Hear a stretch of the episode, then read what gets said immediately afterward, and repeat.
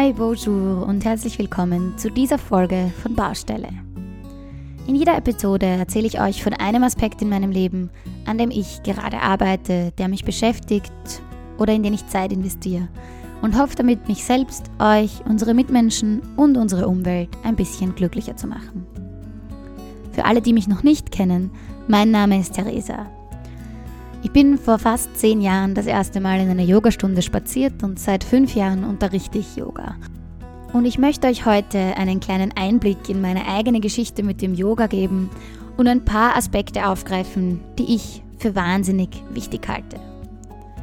Diese Folge ist nicht nur für erfahrene Yogis, sondern vor allem auch für Anfänger und für Leute, die vielleicht sogar noch nie in einer Yogastunde waren und sich immer schon gefragt haben, ob sie da vielleicht etwas draus mitnehmen könnten.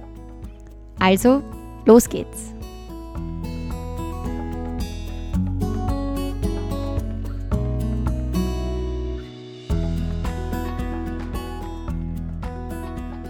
Wie schon erwähnt, ist meine erste Yogastunde mittlerweile fast zehn Jahre her.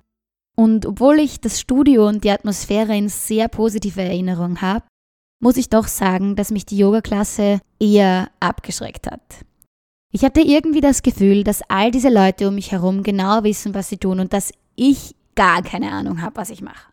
Und auch wenn ich mich noch so bemüht habe, hat das alles irgendwie nicht so hingehauen, wie ich mir das vorgestellt habe. Und auch in meiner ersten Yogalehrerausbildung vor fünf Jahren hatte ich noch ähnliche Gefühle. Ich war zu diesem Zeitpunkt zwar um einiges fitter und um einiges flexibler als bei meiner ersten Begegnung mit Yoga und konnte körperlich definitiv besser mithalten, hatte aber trotzdem das Gefühl, nicht genug zu sein. Auch in meiner Arbeit als Yogalehrerin hatte ich schon oft das Gefühl, dem Bild nicht zu entsprechen. Ich war nicht schön genug, ich war nicht dünn genug, ich war nicht flexibel genug, ich konnte nicht die coolsten Positionen und ich hatte auch nicht genügend Instagram-Follower, wie sich's für eine echte Yogalehrerin doch so gehört. All diese Gefühle der Unzulänglichkeit kamen von dem Bild, was ich von Yoga hatte und von dem, was mir das Internet erzählt hat. Ich habe Bilder gesehen von schönen, dünnen, jungen Frauen in ganz schön exotischen Positionen, die wahnsinnig cool dabei ausgesehen haben. Und erst in den letzten Jahren war es mir möglich, einen Zugang zu finden, der mir erlaubt, mich sowohl als Teilnehmerin in einer Yogaklasse, als auch bei meiner eigenen Praxis zu Hause, als auch als Lehrerin, mich selbst als genug anzusehen. Und wenn dieses Gefühl des Genugseins alles ist, das ich vom Yoga lernen kann, dann ist das für mich schon ganz schön wertvoll.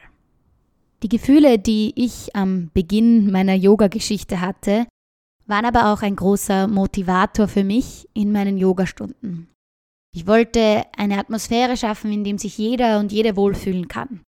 Und in dem sich alle Teilnehmerinnen und Teilnehmer, egal mit welchen Vorkenntnissen, mit welchem Fitnesslevel oder welchem Alter oder welcher Herkunft, abgeholt fühlen können. Mein Ziel ist es, jedem Yogi die Tools zu geben, die er oder sie brauchen, um auch in anderen Yoga-Klassen oder um auch in ihrer eigenen Praxis zu Hause Variationen der traditionellen Positionen zu finden, die es ihnen erlauben, sich zu fordern, aber gleichzeitig sich immer noch gut im eigenen Körper zu fühlen und sich dabei auch nicht zu überfordern. Und dazu muss ich vielleicht auch noch sagen, dass ich mich mit dem Begriff Yoga-Lehrerin nicht zu 100% identifiziere. Ich sehe mich nämlich in meiner Rolle eher als jemand, der anbietet oder inspiriert, als als jemand, der lehrt. Ich zeige Möglichkeiten und Alternativen vor und jeder Teilnehmer und jede Teilnehmerin muss für sich selbst entscheiden, was der eigene Körper oder auch der eigene Geist gerade braucht. Jetzt aber dazu, was ich meinem jüngeren Ich sagen möchte, bevor es das erste Mal in eine Yogastunde spaziert ist.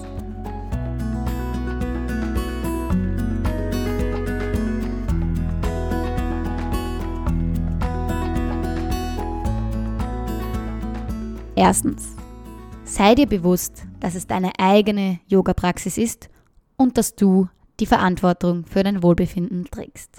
Wie schon gesagt, bieten Lehrerinnen Wege an. Wege, die vielleicht für sie selbst funktionieren oder aber auch Wege, die sie selbst gelernt haben und einfach weitergeben. Am besten ist also, du probierst möglichst viele verschiedene Alternativen aus. Probier jede Variante, die du geboten bekommst und die in deinem Körper Sinn machen könnte. Deine Yoga-Praxis ist wie eine Entdeckungsreise durch deine eigenen Möglichkeiten. Und nutz alle Hilfsmittel, die dir zur Verfügung stehen. Blöcke, Bölster und Co. sind ein Segen des modernen Yoga und definitiv kein Zeichen von Schwäche oder Anfänger sein. Es ist sogar eher umgekehrt. Wenn ich jemanden sehe, der Hilfsmittel gekonnt einsetzt, dann zeigt das, dass er oder sie weiß, was sie tun. Und selbst wenn etwas unterrichtet wird, das du gar nicht gut findest. Selbst wenn du dich wirklich über den Lehrer oder die Lehrerin ärgerst, weil du das richtig blöd findest, dann ist es deine eigene Verantwortung. Du bist die einzige Person, die etwas verändern kann, an der Position, in der du dich nicht wohlfühlst, aber auch an deinem Gefühl, das du in diesem Moment spürst. Und ich würde jetzt lügen, wenn ich nicht zugeben würde, dass auch mir hin und wieder in Yoga-Klassen etwas so richtig gegen den Strich geht, was jemand unterrichtet. Trotzdem muss ich mich in diesem Moment dann selbst daran erinnern, dass ich doch eigentlich nicht zum Yoga gekommen bin, um mich 75 Minuten lang zu ärgern oder schlecht zu fühlen, sondern ich bin gekommen, damit es mir nachher besser geht, damit ich mit einem positiven Gefühl rausgehen kann. Und dementsprechend ist es meine eigene Verantwortung, den Ärger gehen zu lassen, Alternativen zu finden, die für mich okay sind und das Beste für mich rauszuholen. Zweiter Punkt. Bei Yoga geht es nicht um Ästhetik. Völlig egal, wie dein Körper in einer Position aussieht. Naja, vielleicht nicht völlig egal. Es gibt Ausrichtungsprinzipien, an die wir uns vielleicht schon ein bisschen halten sollen. Aber das, was wir in den Medien und vor allem auch auf Instagram sehen, wenn wir zum Beispiel Hashtag Yoga oder Hashtag Yoga Every Damn Day oder Hashtag Yoga Liebe eingeben, ist oft mehr Akrobatik als all die positiven Effekte, die jeder vom Yoga mitnehmen könnte. Ich kenne und respektiere viele Yogis, die schöne Bilder auf Instagram teilen. Und ich bin natürlich auch selbst manchmal dazu verleitet, die coolste Position, in die ich meinen Körper reinbringen kann, online zu teilen. Aber dieser Trend der ästhetisch wunderbar ansprechenden Fotos auf Social Media ist auch ein bisschen problematisch. Es ist mir nicht erst einmal passiert, dass jemand zu mir gekommen ist vor einer Yogaklasse und gesagt hat, ah, das ist meine erste Stunde und ich wollte dir nur sagen, ich bin wirklich nicht flexibel.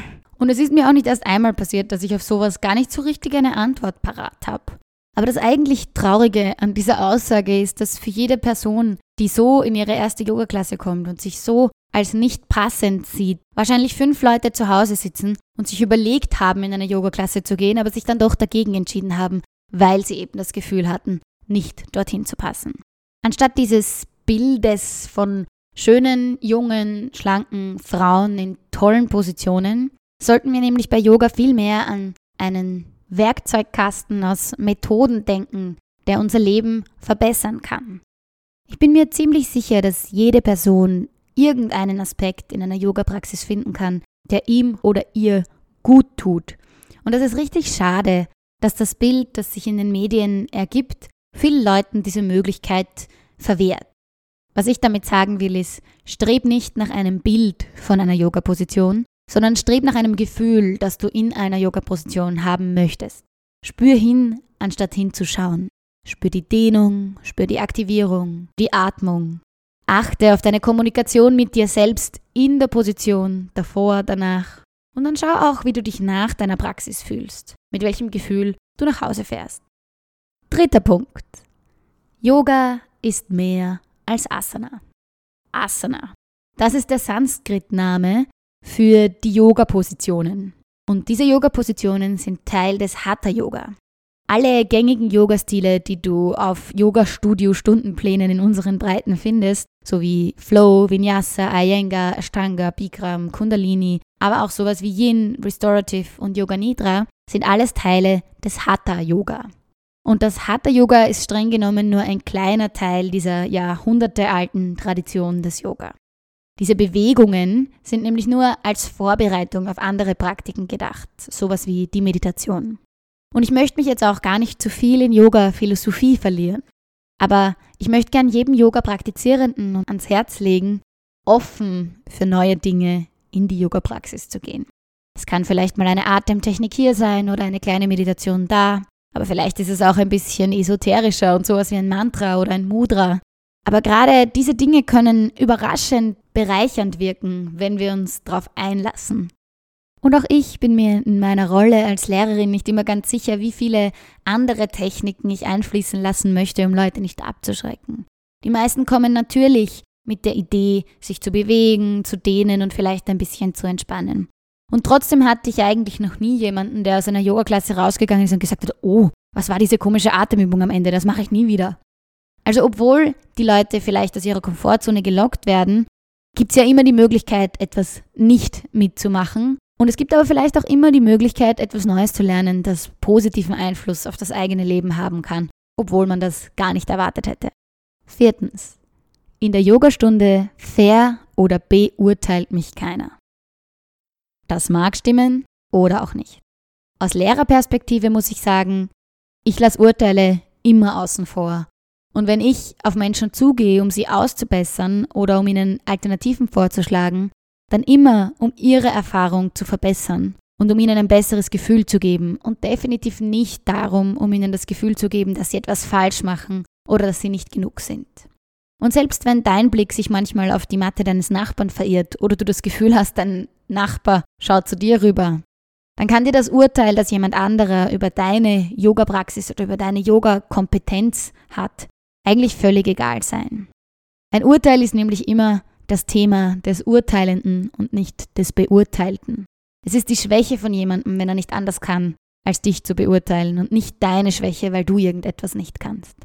Und im gleichen Sinne ist es aber auch, wenn du zum Beispiel die Person neben dir anschaust, die ganz leicht in ihren Kopfstand schwebt und dort dann zehn Minuten bleibt. Es gibt keinen Grund, warum du dich deshalb schlecht fühlen solltest. Und es gibt auch keinen Grund, warum du mehr pushen musst, nur weil die Person neben dir pusht. Fokussier dich auf deine eigene Wahrnehmung und auf das, was du brauchst und nicht auf das, was die anderen mitbringen. Und solltest du nach 10 Minuten Yoga-Klasse draufkommen, dass du heute eigentlich Pause brauchst und den Rest der Klasse lieber in Child's Pose oder im Liegen verbringen willst, dann ist das dein gutes Recht. Ganz egal, was die anderen darüber denken. Fünfter und letzter Punkt. Dein Yogalehrer oder deine Yogalehrerin wissen nicht alles.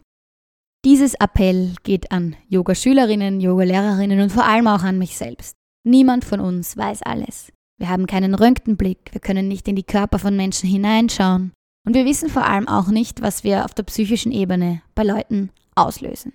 Und dieses Unwissen oder Halbwissen muss uns bewusst sein. Wir können keine Lösungen verschreiben, wir können maximal Ideen anbieten, die vielleicht helfen können, wenn jemandem etwas wehtut. Und es ist auch definitiv nicht unsere Pflicht, alles zu wissen. Es steht uns zu, bei Dingen nachfragen oder nachrecherchieren zu müssen.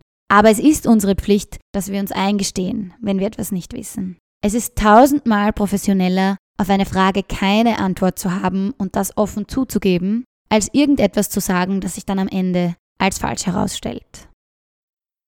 In der Tradition des Yogas wurde Yoga immer nur one-on-one -on -one unterrichtet, also ein Schüler mit jeweils einem Guru. Heute ist das anders und man wird auch ganz schön schnell zum Yogalehrer. Und deshalb muss man auch nicht alles, was ein Lehrer sagt, immer für bare Münze nehmen. Auch hier ist es wieder so, dass du die Verantwortung trägst für das, was in deinem Körper vorgeht. Und wenn dir jemand sagt, du musst deine Beine strecken und sich das Beinestrecken aber nicht richtig anfühlt und du aber woanders gelernt hast, dass gebeugte Knie eigentlich viel besser sind, dann beug deine Knie. Und das bringt mich auch schon zu meinen abschließenden Worten. Abschließende Worte, die sich nicht nur aufs Yoga beziehen, sondern irgendwie aufs ganze Leben. Du hast die Verantwortung für dein eigenes Wohlbefinden. Du bist der Chauffeur in deinem Bus. Du entscheidest, wann du Gas gibst und du entscheidest, wann du bremst. Lass dich von niemand anderem aus deiner Bahn bringen und mach das, was dir gut tut.